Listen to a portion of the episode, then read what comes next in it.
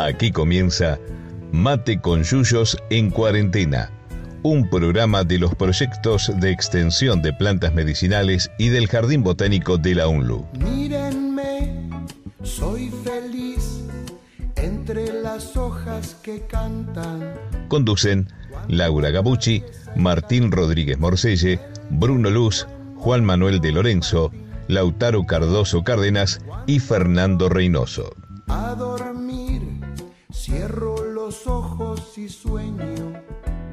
Buenas tardes, cada vez más tardes. Buenas noches. Cada vez más tarde, bueno, sí, cada vez más tardes y, me- y- y menos noches. Sí, ah, está bueno. clarito todavía. Es verdad, son las 8 de la noche de un miércoles cuando sale el programa, este, grabado miércoles 15 de julio, mañana. Exacto. Muy bien, recordemos que estamos en Mate con Yuyos, una superproducción del equipo Botánica, de los proyectos de plantas medicinales y el Jardín Botánico. Hoy mitad del equipo, ¿eh? Nos faltan, cada vez perdemos más jugadores. Este, es un abrazo grande a, a Juanma, que mañana rinde un integrador, a Lauti, que está laburando ya por Zárate, y a Chiquito, que estar sin internet como el otro día. Damos saludos a todos. Este, bueno, después- Esta semana, esta semana mitad del equipo y la semana que viene no queda equipo. La semana que viene tenemos, empiezan las dos semanas de receso invernal en la universidad, así que la gente de la radio va a estar como corresponde con su receso. Mandamos un abrazo a Quique, a Gastón y a toda la gente linda de la radio que gracias a ellos que podemos salir al aire. Y repetimos, recordemos, los, vier- los sábados a las 11 de la mañana, programa. Bueno, el título del programa de hoy, ¿qué vamos a hablar? Alimentos de la tierra. ¿sí? Le dimos ese título tan, tan poético. ¿sí? En realidad vamos a hablar de aquellas plantas que tienen órganos subterráneos que se, que se emplean en la, en la alimentación. Desde tiempos remotos, eh, en algunos casos, hasta la actualidad, con mucha vigencia y mucha, algunas especies con mucha difusión a nivel mundial. Muchas de ellas conocidas. Muchas de ellas conocidas. Eh, Eh, también lo vamos a circunscribir el programa, a las plantas de las que vamos a hablar, al continente americano. Sí, porque hay muchísimas a nivel mundial, hay muchísimas en América solamente, así que ni siquiera vamos a hablar de todas las que encontramos en el continente americano. Eh, entonces, bueno, teníamos que limitar un poquito el, el tema, si no, no hay programa que, que alcance. ¿sí? Bien, bueno, No- nos van a volver a retar.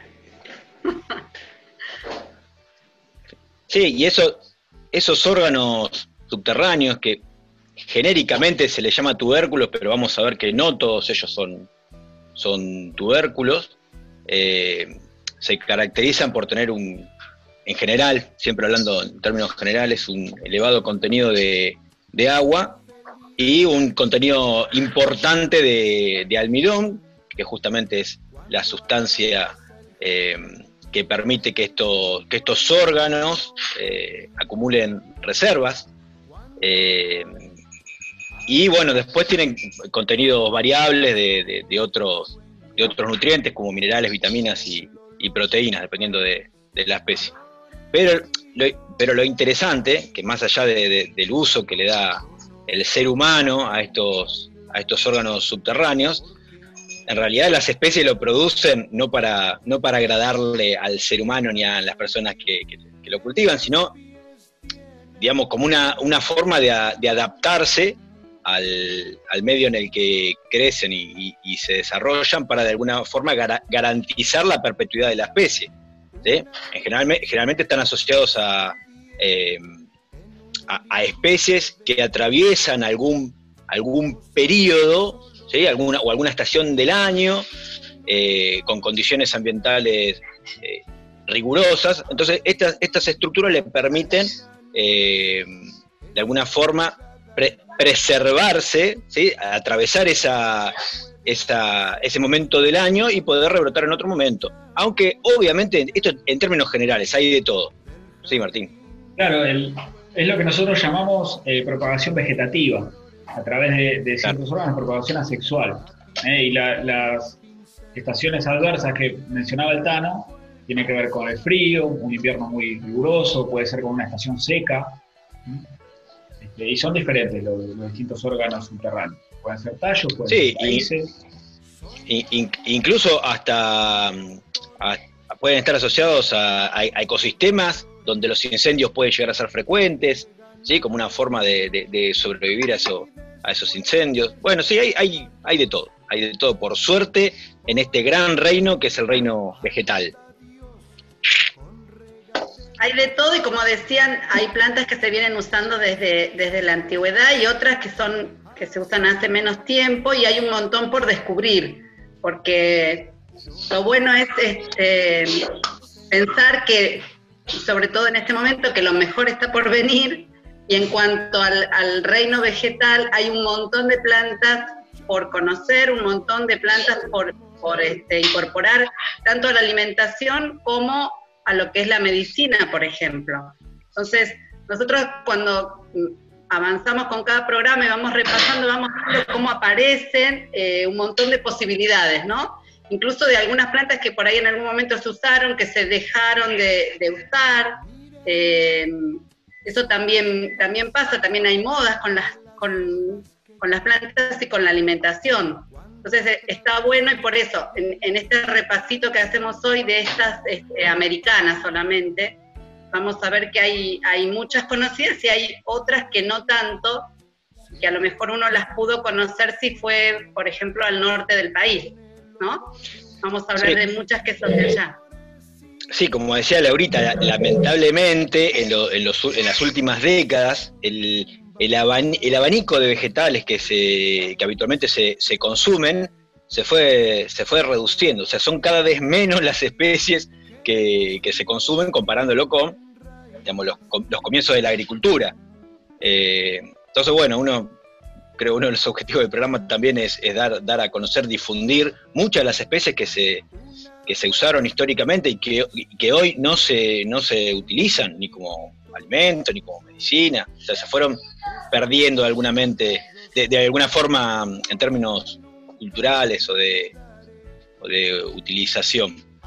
Y otras que están por, eh, no por descubrirse, porque ya las plantas existen, sino por, descubrirse en cuanto a, a, su empleo, ¿sí? como potenciales alimentos o, o medicinas.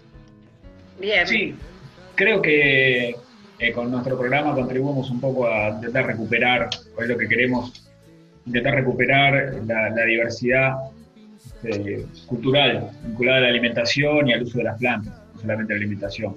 Ya haremos algún programa, podemos hacer un programa que tenga que ver con alimentos perdidos, mm. alimentos vegetales perdidos, no sé, no me ocurre.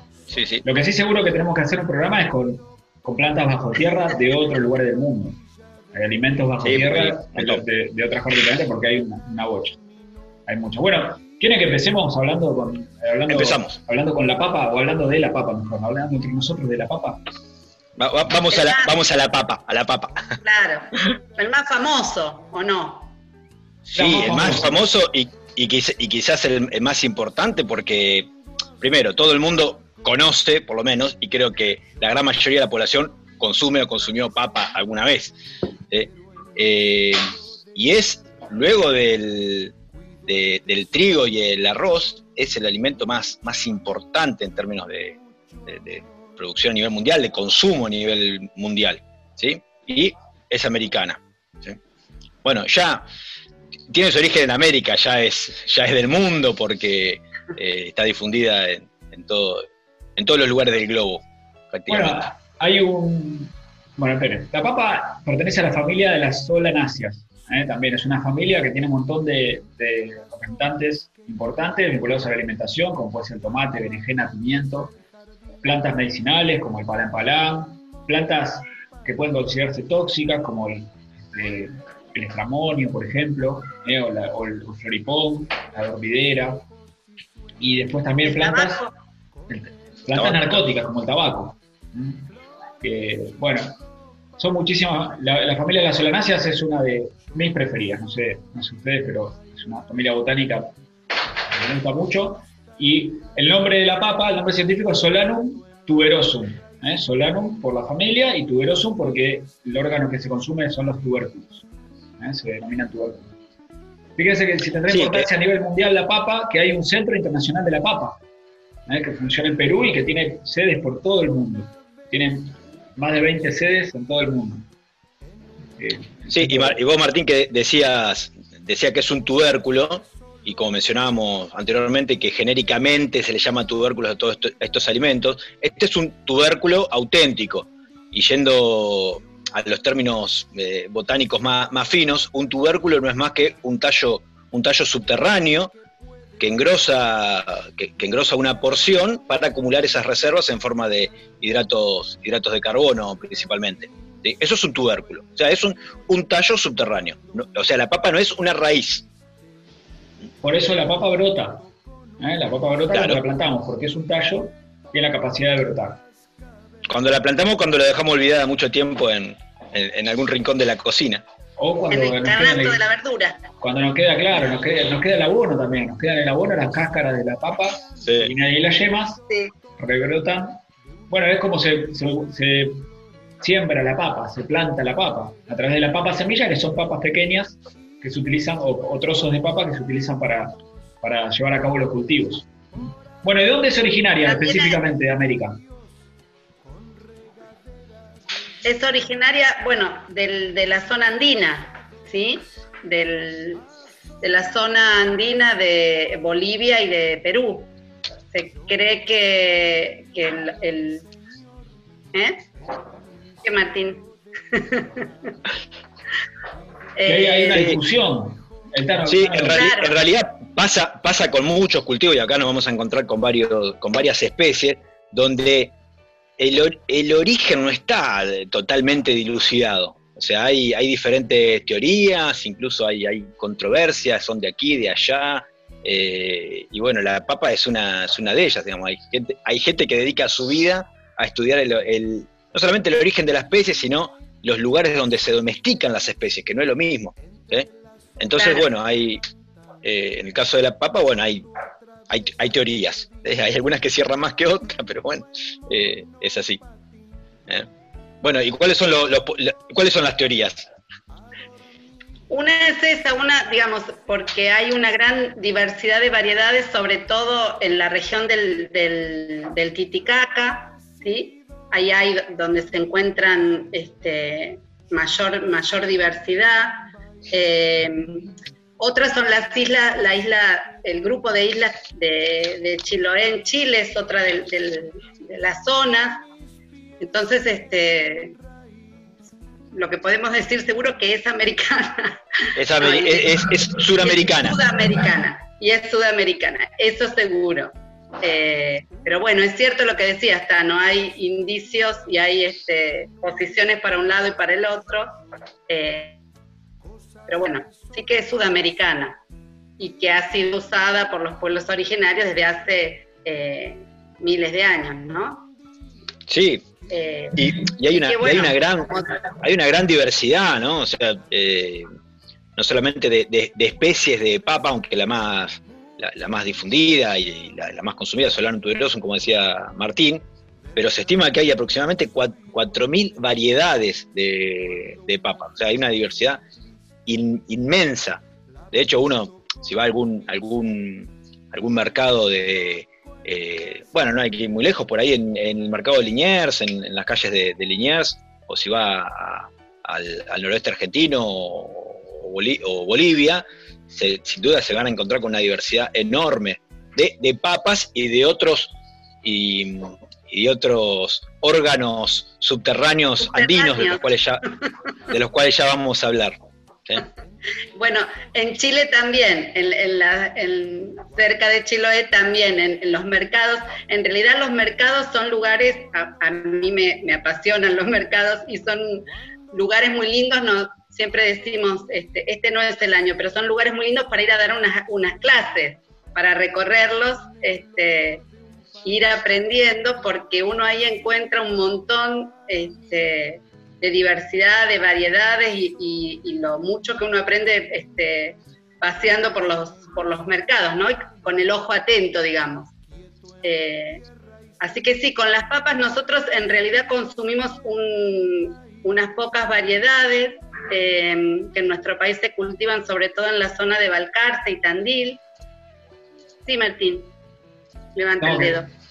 Este, el dedo del minuto estaba, era el dedo del minuto. Ah, el dedo del minuto. Sí, se nos, ¿Ya se nos fue el primer bloque del programa. ¿Ya, ya se terminó el bloque? No dijimos nada todavía. No, no dijimos nada, pero bueno. Como nos gusta hablar, y, aunque sea nos encontramos por el Zoom. Sí.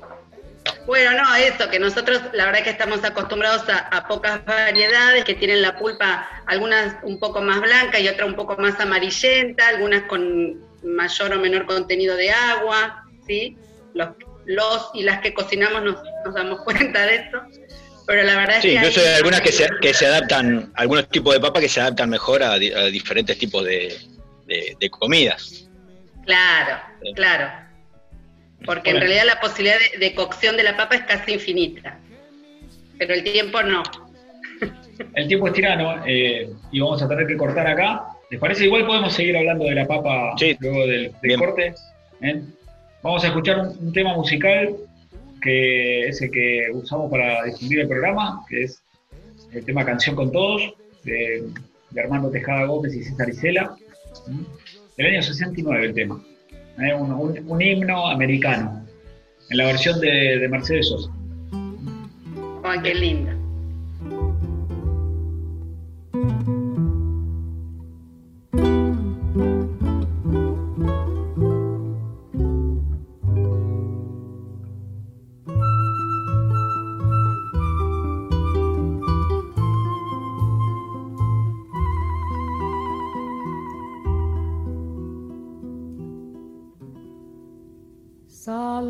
Caminar por la cintura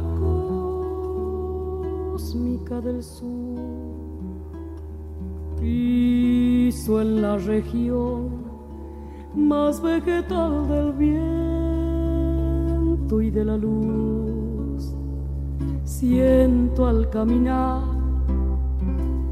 toda la piel de América en mi piel y anda en mi sangre un río que libera en mi voz su caudal. Sol de Alto Perú, rostro Bolivia estaño y soledad, un verde Brasil besa mi Chile cobre y mineral, estuvo desde el sur y total, pura raíz de un grito destinado a crecer y a estallar.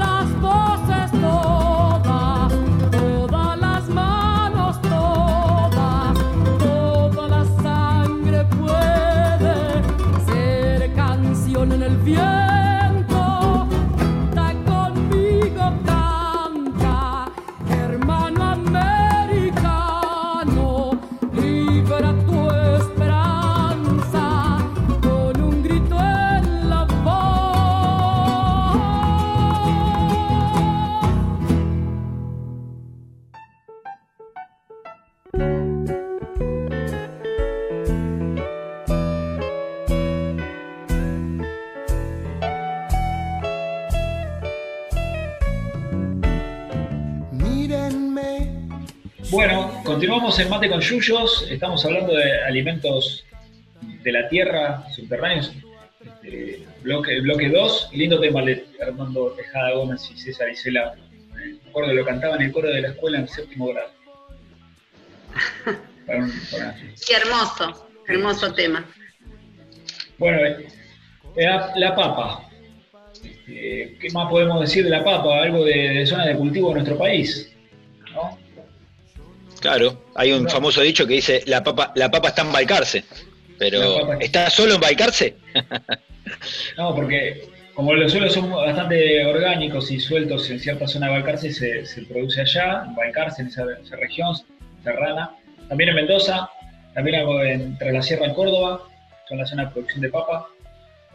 Eh, y, y, la papa, yo quería mencionar el tema de la papa asociado a los problemas que puede traer aparejado el monocultivo, ya sea monocultivo de soja, monocultivo de caña de azúcar, monocultivo de eucalipto, con, con un hecho que marcó a, algunos países en Europa, eh, como por ejemplo Irlanda, en, el siglo XIX, la papa, que era, estaba, este, se, cultivaba muchísimo porque la papa es muy rendidora, es un cultivo que rinde mucha, mucha, mucho volumen por hectárea, entonces a los este, cultivadores irlandeses les rendía mucho más cultivar papa que trigo, por ejemplo, pero vino una enfermedad, apareció una enfermedad, un, un hongo, un fitóftora, que al estar el monocultivo de papa y ser genéticamente muy eh, cercano, todo, todo derivar de las mismas, digamos, plantas madre, eh, provocó un desastre en cuanto a la producción, devastó los cultivos durante varios años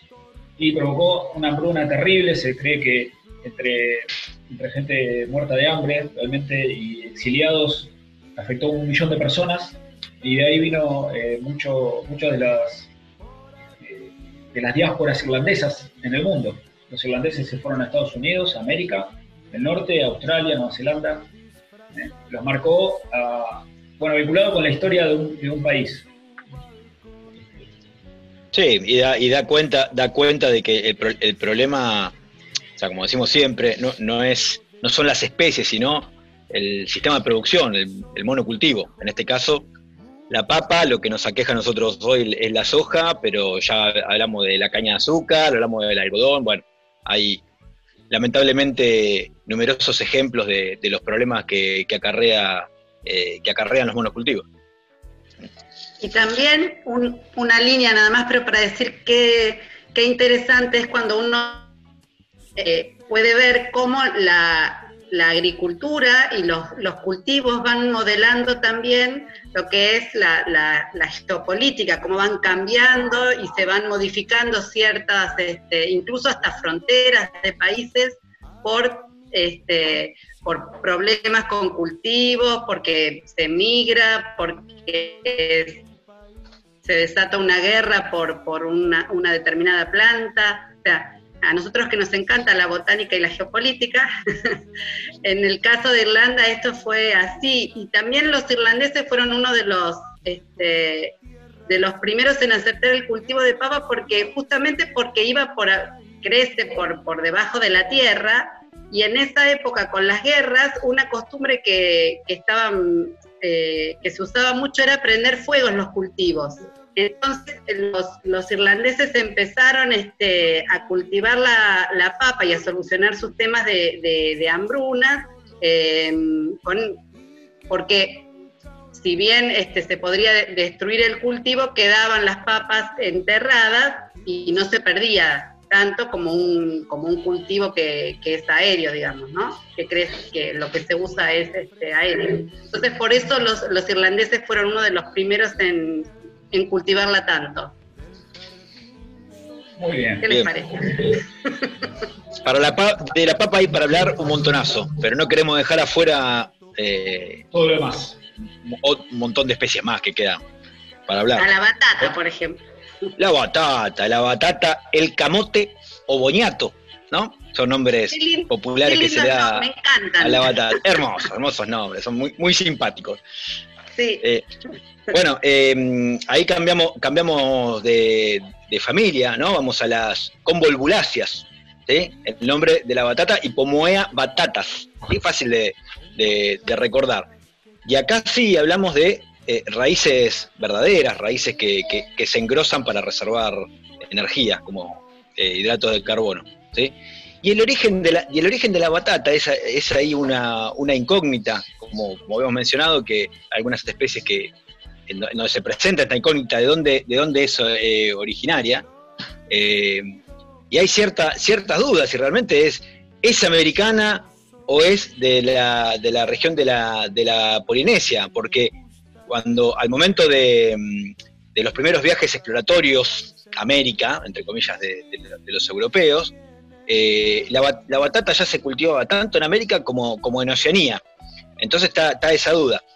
Y la misma duda se presenta, por ejemplo, como, como dato anteojito de, del programa, con el coco y, la genaria, o sea, el, zapallo para, para mate, ¿sí? que también se cultivaba en, en, esas dos regiones en el mismo momento. Pero eh, tanto el coco como la calabaza se podía explicar por la flotación de, de los frutos, pueden haber llegado de un lugar al otro, pero la batata no.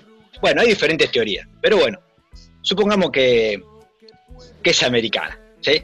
Hay, eh, hay este, estudios eh, genéticos moleculares que parece que corroboran la teoría de que es originaria realmente de América. Bien. Pero bueno, eso. Ahí así que vamos a dar por hecho que es americano. ¿Eh? Apoyamos los estudios genéticos moleculares. En este caso sí, no sirve. Además, hay, hay, hay datos de 8.000 años de, de, de, O sea, se estima que tiene 8.000 años de, de, antigüedad el cultivo de la batata en, en la zona de, del Perú. ¿Sí? La, la, papa no dijimos, pero también anda por ahí entre 7.000 y 10.000 años, depende eh, el estudio. ¿Sí? Muchísimo. Sí. Uh -huh. ¿Mm? Ahora la batata... sí. No, ¿Ya? decía que la batata tuvo más aceptación que la, que la papa. La, eh, la papa en Europa no, no, fue al principio aceptada, la batata sí fue más, claro. es más dulce. Lo que, sí, lo que y, ad, y, además, dale, ¿cómo Martín? Dale, dale. No, y, y además por, por, algún tema que hemos tratado en, en, en, en otro programa, eh, que hemos hablado a, al respecto, es que no tenía tanta aceptación por algún prejuicio con respecto a la, a la familia, donde hay muchas especies que con toxicidad y, y bueno, qué sé yo.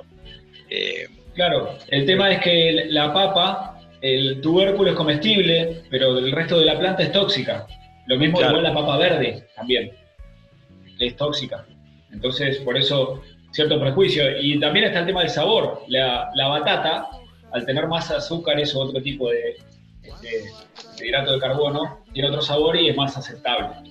Por eso ahí este, la, la, aceptación más fácil.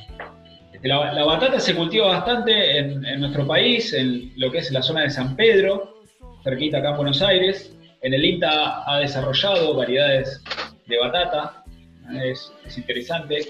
Este, está en los últimos años, acá por Luján se, se ha cultivado la batata zanahoria, que es una batata de un color muy anaranjado, bastante dulce, bastante rica.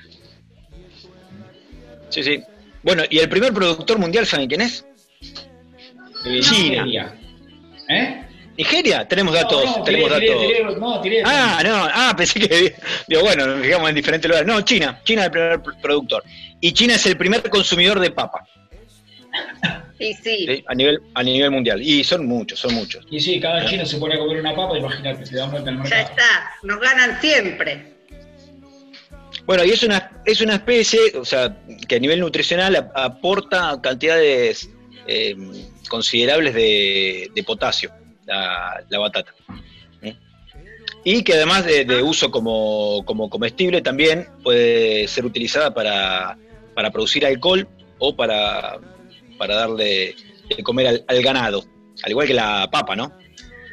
También. Y si, la comparamos con la papa, la, papa se puede cultivar en casi cualquier lugar del planeta, salvo en las zonas tropicales de baja altura, sea, de clima templado la papa, pero la batata, este, estamos prácticamente nosotros en el límite de la latitud, más al sur no resiste el frío.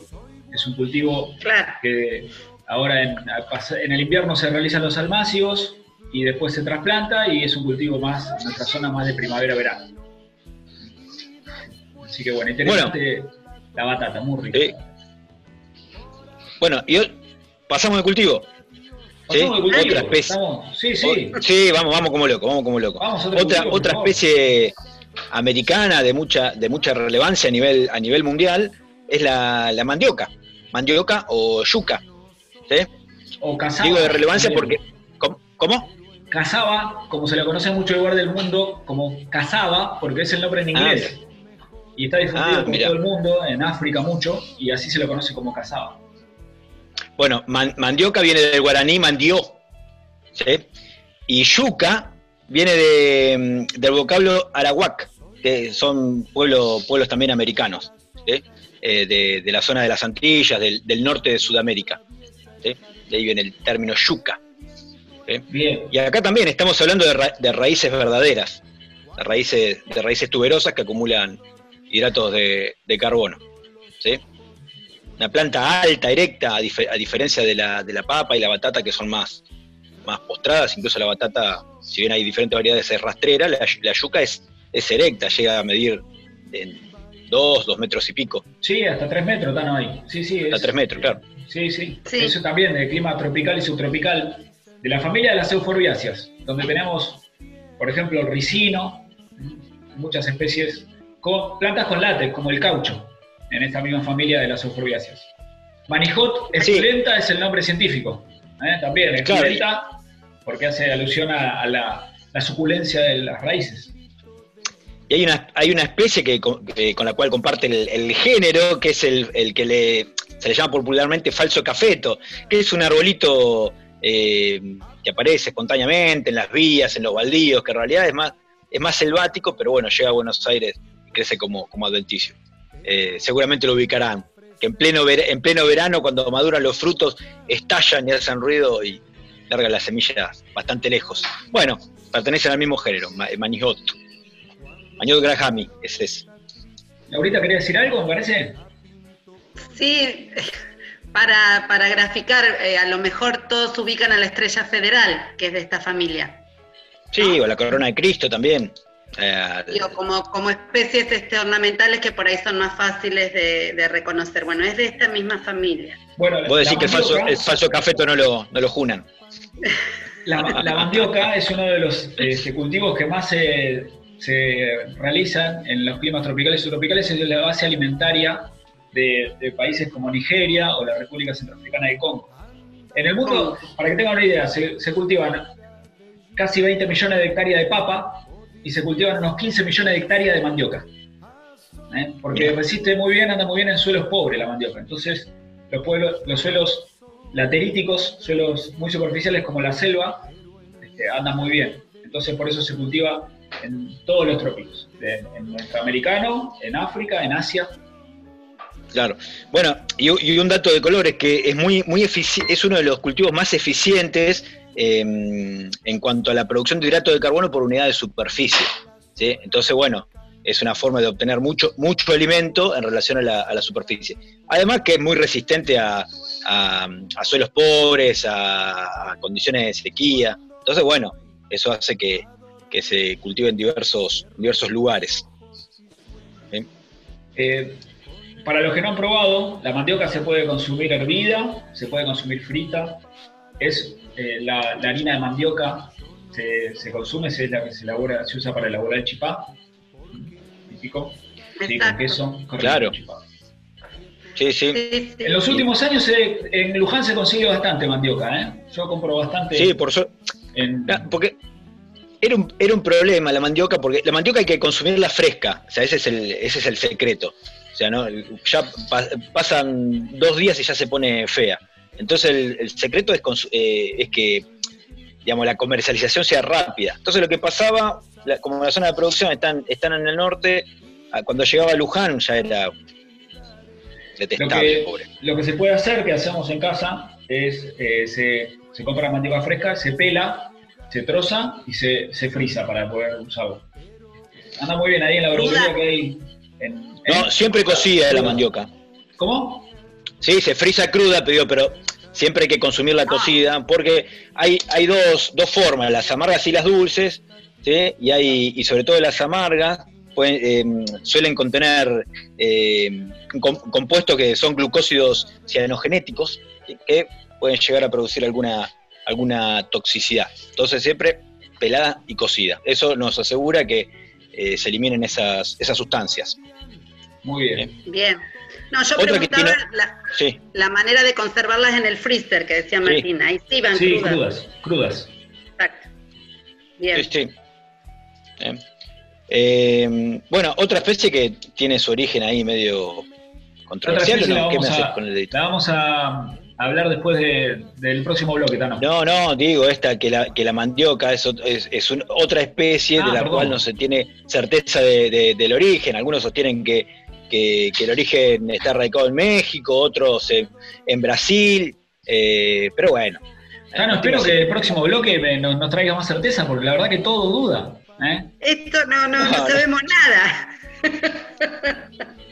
Igual no, no- pasa nada, no pasa nada. Bueno, Son americana, eso sí, de eso tenemos certeza. es americana. Es bueno, americana. vamos a escuchar otro tema musical que tiene que ver con, que menciona algunas plantas y hace alusión a, este entretejido de culturas vinculado a lo africano y lo americano, ¿eh? que se llama La ñañara, que eh, cantado por Rita del Prado y el dúo Karma, que son dos preciosas personas cubanas, y menciona a las palabras africanas que han este, adaptado o adoptado los pueblos, este, en este caso el cubano, mencionando algunas plantas alimenticias como la malanga ¿eh? o el fufú, que son este, alimentos elaborados con plátano, con mandioca, eh, unos, unos purés, bueno. Este, escuchamos, ¿eh? Rita del Prado y el dúo Karma, muy recomendables. Sí, sí. Dale.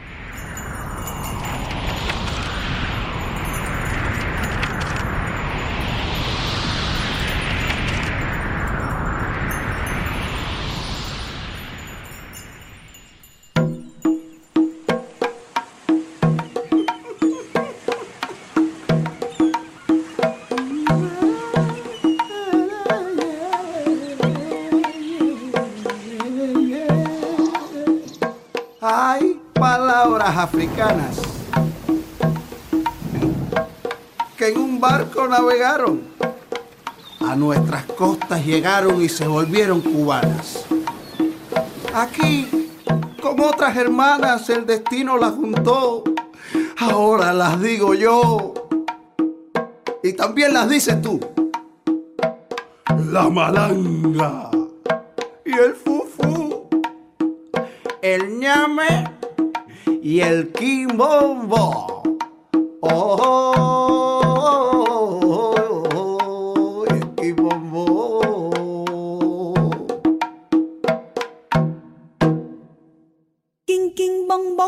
Combiname con yuki malanga como combiname con yuki malanga como combiname con yuki malanga como. Antaño cuando era niño, Ñica la araña me hizo una ñañara. Antaño cuando era niño, Ñica la araña le hizo una ñañara. Y ahora sueño con un ñandú de mi tamaño. Y ahora sueña con un ñandú de su tamaño. Envuelto en un paño añil. Qué sueño extraño. Combiname con yuki malanga como combiname con yuki malanga como combiname con yuki malanga como Antaño cuando era niño, Ñica la araña me hizo una ñañara. Antaño cuando era niño, Ñica la araña le hizo una ñañara. Y ahora sueño que me tiño el moño, color castaño. Y ahora sueña que se tiñe el moño, color castaño. Y ahora sueño con muñequitos que son de estaño.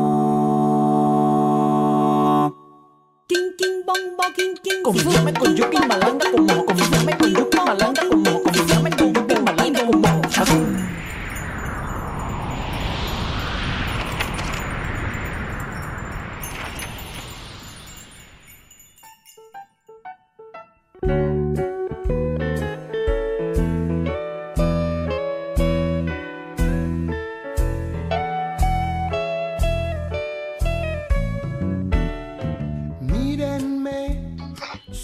Volvemos con, Mate con Yuyos, bloque tercero y último del programa de Alimentos de la Tierra, americanos.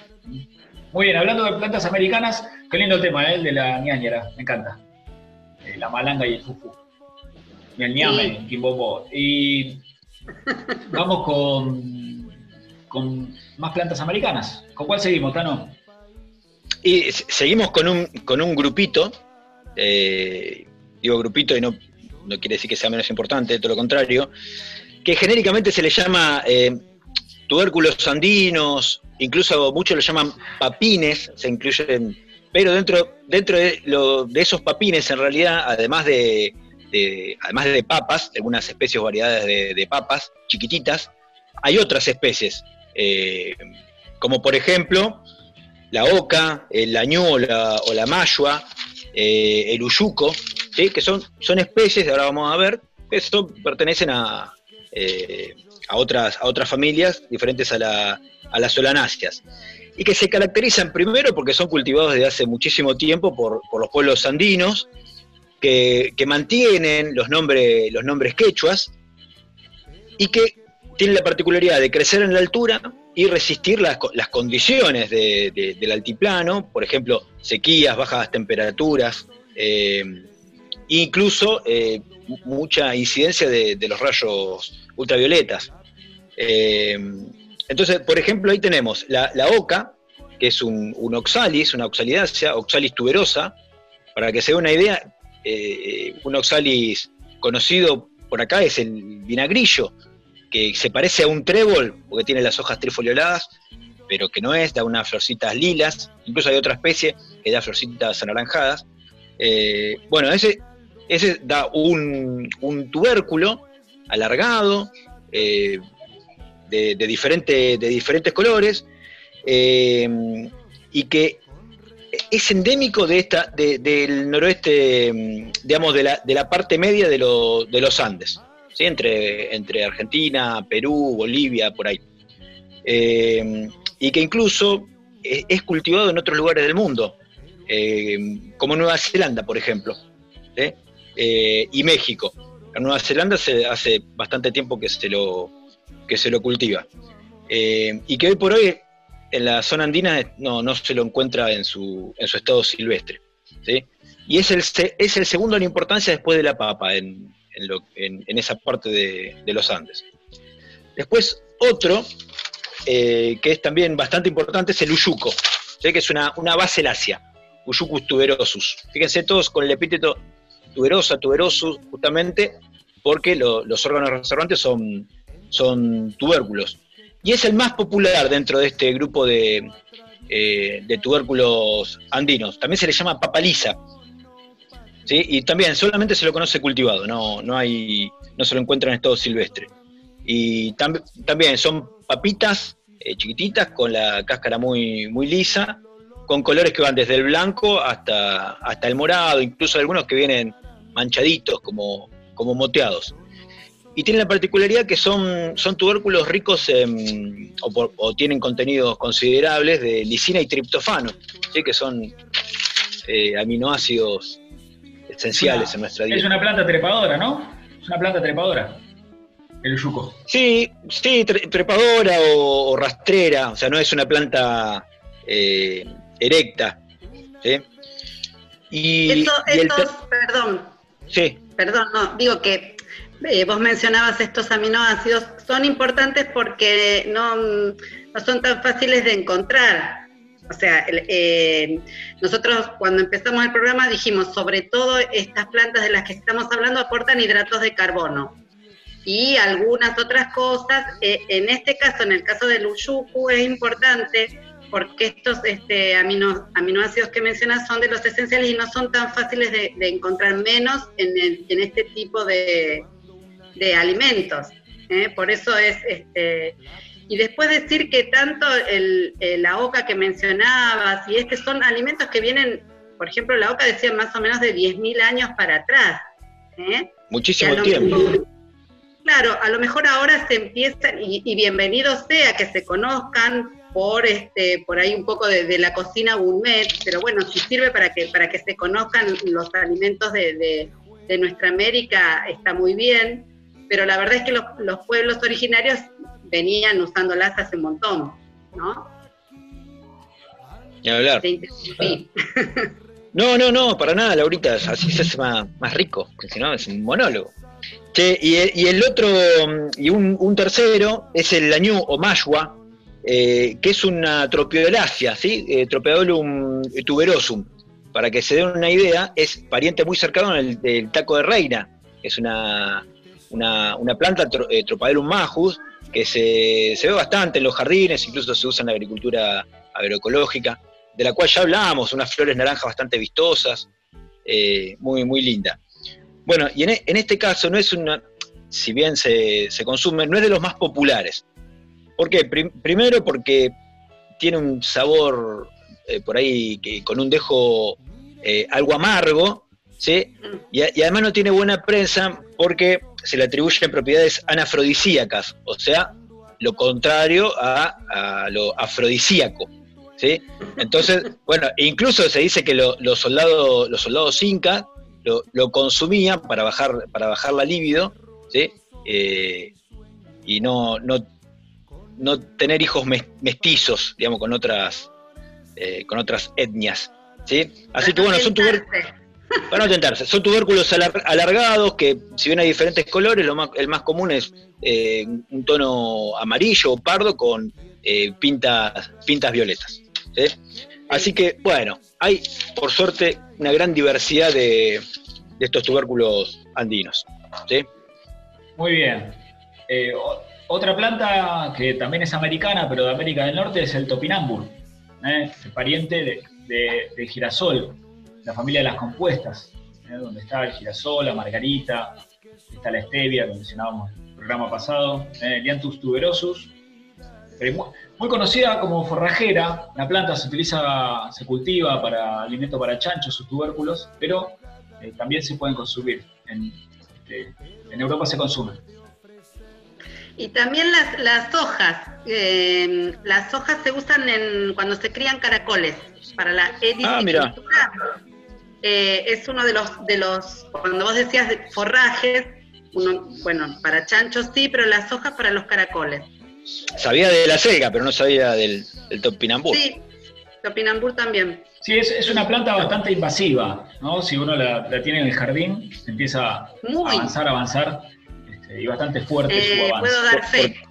Porque tiene, porque tiene rizomas, que, ta- que también son, son unos tallos subterráneos eh, re- reservantes, no toman la dimensión que toma un, un tubérculo, pero también son reservantes, y eso le, le permite, es una estrategia de, de- de propagación, de, de copa- de copar terreno, eh, eh, y eso es justamente lo que se consume, ¿no? Esos rizomas. Bien. Que ya hablamos, ¿no? El, el programa cuando hablamos de, de plantas que nos endulzan o algo así. Hablamos del topinambur. ¿No? No, Sí, ¿no? Con- o, lo, o teníamos en cartera y nunca lo mencionamos. no, pero que no endulzan, Tano, porque hablamos de, o hablamos de la inulina. De la inulina hablamos, ¿no? Hablamos de la inulina. Claro, como edulcorante. Sí, sí, estás perdiendo la memoria, Martín. Y puede ser. Yo lo que lo que noto es que estas dos semanas creo que van a venir bien, porque no Sí, porque sabemos ni lo que recordemos que estamos las próximas dos semanas no, no hay programa de radio, ¿eh? estamos de receso en, en la universidad. Muy bien, otra planta americana que, que típica, este, que se cultiva bastante, pero que es de nuestra zona de Bolivia, Paraguay y norte de Argentina, es el maní. Claro. Alimento, Y que tiene mucha difusión a nivel mundial, mucha importancia sí, para acompañar la cerveza. económica. Para acompañar la cerveza, como garrapiñada, como pasta, como manteca de maní. Pasta de maní. ma- man- Argentina es uno de los principales productores mundiales de maní. Es un cultivo muy agresivo con el suelo, que esto ya lo hablamos en su momento. Sí, sí, sí. sí, sí. Eh, y bueno, este a mí me me causa simpatía el maní porque es, es, es- es raro. ¿sí? Porque hasta ahora hablamos de, de raíces, de engrosadas, de, de tubérculos, de rizomas, pero en este caso estamos hablando, el, el maní es una semilla, pero que se cosecha debajo de la tierra. ¿Y cómo se, cómo se entiende esto? O sea, una vez que, que, que florece el maní y se produce la, polinización, hay un, hay un tejido que está por debajo de- del ovario que se le llama clavo, que es el que empieza a crecer, a desarrollarse y provoca que ese, ovario ya, ya, ya fecundado, o sea, eh, próximamente a convertirse en fruto, se entierre. ¿Sí? Y por eso el, el desarrollo del fruto es debajo de la tierra y se le llama geocarpo. Así que muy, muy, muy por lo menos me genera mucha, mucha curiosidad. Bueno, es que es, una leguminosa el maní y tiene un alto contenido de proteína también, pero bueno, es, es un, este, una, una planta de la familia de las leguminosas tan, tan importante y, este, en nuestro planeta, tan numerosa. Arachis. Arachis hipogaea, justamente hipo de debajo, gaea tierra, de, la- de- de tierra. Ese es su nombre científico, muy bien. Bueno, Maní, ¿y cuál otra podemos mencionar americana que tenemos? La, otra que, que es una planta muy conocida, como ornamental sobre todo, pero que mm, desde, desde la antigüedad se consumen su- sus rizomas, es la chira. Ah. La chira o las achiras, hay un, hay un montón, no solamente hay diferentes especies, sino hay que hay muchas, muchos cultivares de diferentes colores, amarillas, amarillas con pintas. Bueno, pero la, la, mm, la carna índica, que es la chira, la, la roja, la tradicional, de flores no demasiado grandes, eh, que tiene una distribución amplia, o sea, desde, desde México hasta, hasta Argentina, y que su uso data de aproximadamente 5.700 años, también un montón. Y lo que se consume son los, los rizomas, ¿sí? Esas, eh, esos tallos subterráneos engrosados y reservantes. ¿sí? Eh, se consumen pri- principalmente, o se consumían, hoy por hoy no están difundidos, por lo menos en nuestro país su consumo, asados o eh, se, se usan para extraer el, el almidón y después hacer alimentos a partir de ese, de ese almidón. Que eso, eso este, ocurre con muchas de las, de las especies que, que fuimos mencionando, ¿no? Que no, la verdad es que es cierto que no nos alcanza el tiempo para, para contarlo con cada una, pero en muchas de ellas este, se hace este proceso de extraer el almidón y usar el almidón tomando distintos nombres según la planta, eh, y se hacen preparaciones típicas con los almidones respectivos de cada una de estas, de estas especies, en muchas de ellas. Eh, pero bueno, y hay modos tradicionales de prepararlos. eh, es para Sí. otro, un programa para, de cocina. Programa con- culinario, puedes organizarlo ahorita. Bien. Sí, con, con respecto al maní me quedé con ganas de decir que es este, que también es, es este oleaginosa el maní, o sea, también se extrae aceite de maní que nosotros no estamos acostumbrados a consumir, pero que, que tiene muy buenas características. Y también se puede usar para hacer una, una sopa típica de Bolivia, que es muy sabrosa, muy rica. Debe ser un poquito Bueno. pesada, ¿eh? Sí, Sí. bueno, sa- saben, en, en- en- Paraguay yo tuve la oportunidad de probar mate, mate de maní. O sea, eh, muele- muelen el maní, lo ponen en un mate y se, y se ceba con, con leche. Y Es- súper energético, imagínense. Pero muy, muy rico, ¿eh? Muy rico. Mira, eso sí que no probé. Bueno, Ahora, sí, dale, Laurita, dale. No, como el Tano dijo, muy energético, yo pensaba en, en una planta que, que también se usa su, su órgano subterráneo, que es entre, entre raíz y otra parte, que no es raíz, que es hipocotile, que es la maca, ¿sí? Que es eh, una planta originaria de los Andes de Perú, crece a, altura, ¿sí? a los, más o menos los 4.000 metros de altura, y en los últimos años ah, se la ha difundido muchísimo como, como energizante. En realidad este, los, los pueblos originarios la usaban en sus comidas, en sus preparaciones, eh, pero bueno, hace unos cuantos años que se la consigue como harina de maca, eh, en cápsulas, en comprimidos, eh, por esto, porque es, es este, un, un energizante natural. Es muy, no sé si, si leyeron en el libro de Tani la, el, el apartado que hay, este, donde cuenta la preparación que hace una señora, no me acuerdo el nombre de la señora. Ya te lo eh, digo. ¿eh? sí, porque es el Timotea una Córdoba. señora- Timotea Eh. Córdoba. Timotea Córdoba, que fue una, eh, cuenta Tania en el libro que fue una de las promotoras de una bebida hecha con maca, pero no solo con maca, es muy, muy, par- muy particular la preparación de la bebida con ranas, eh, ranas casi vivas que, que, este, que las Sí, en pasaban la- por- sí, acá le- lo estoy leyendo, una rana viva que la tienen en, un- en una pecera y para hacer el extracto de rana la, la machacan, la sacan de la pecera, la machacan y elaboran el extracto de rana, lo cual también indican que es un peligro porque aparte de rana pueden usar sapos que tienen en la piel, ¿cierto? Sí, Este, Además, en, en termi- en términos ah, eh, ecológicos, utilizaban ram- eh, ranas que están en peligro de extinción. O sea, es tremendo. Además, imagínense tomar un jugo hecho con rana. Rana y maca.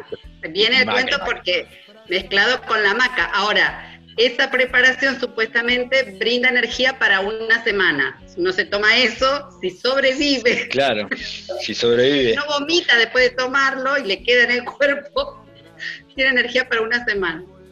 Además, la, la- la maca, que no, no lo mencionamos, es una pertenece a la familia de, la- de las crucíferas o braxicáceas, ¿sí? donde pertenece la, la rúcula, el repollo, lo- el brócoli, los coliflores, que es Lepidium melleni, tiene unos compuestos que se llaman eh, glucosinolatos, que pre- previene, está comprobado que previenen el desarrollo de células cancerosas. Entonces, además de ser energizante, es una, es una especie que se la promociona justamente por esa, por esa virtud. ¿sí?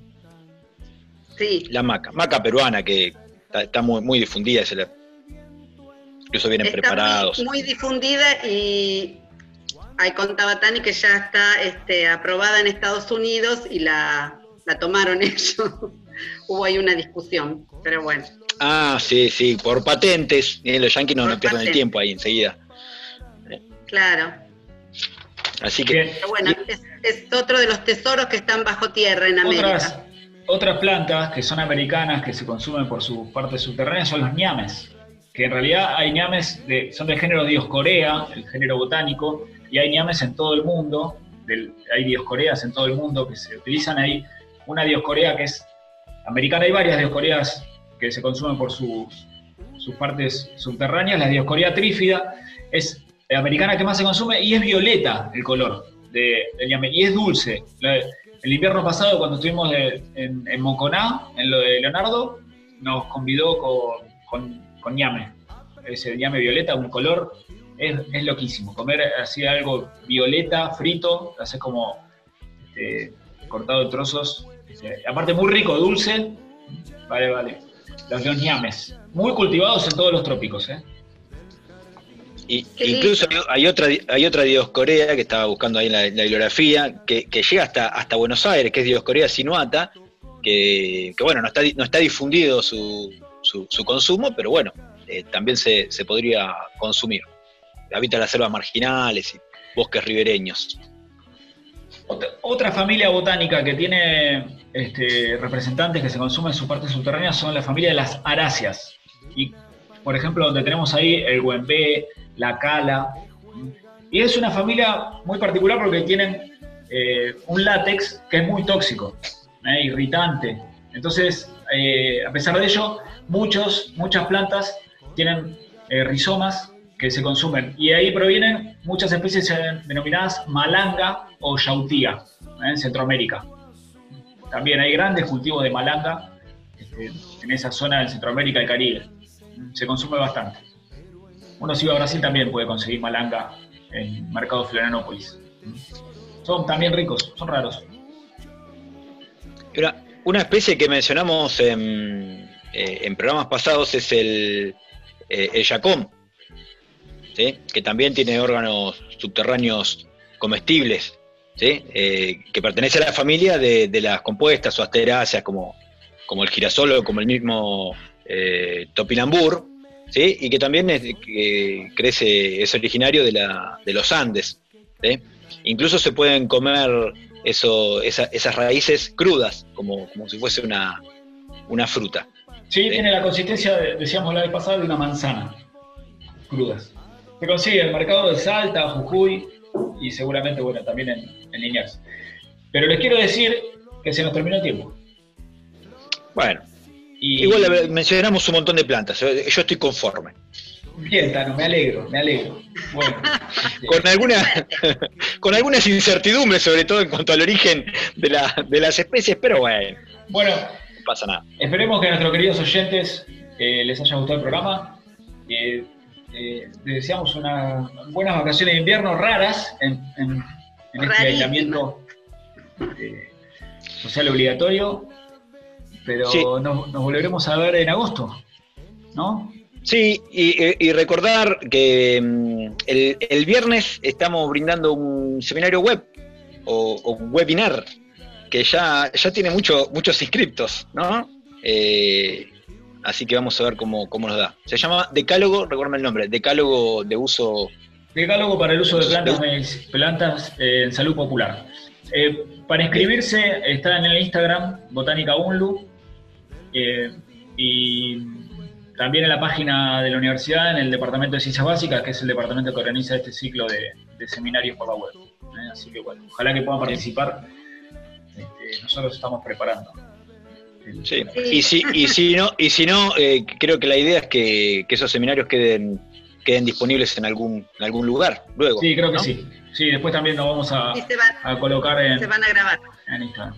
Bueno, nos vamos. Se nos terminó el programa. ¿eh? Gracias por escucharnos. No. Felices vacaciones Claro, así que hasta dentro de unas semanas. de dos semanas. Chau, chau. Chao. Bueno, chao, nos vemos. Aquí, Mate con Yuyos en cuarentena. Un programa de los proyectos de extensión de plantas medicinales y del Jardín Botánico de la UNLU.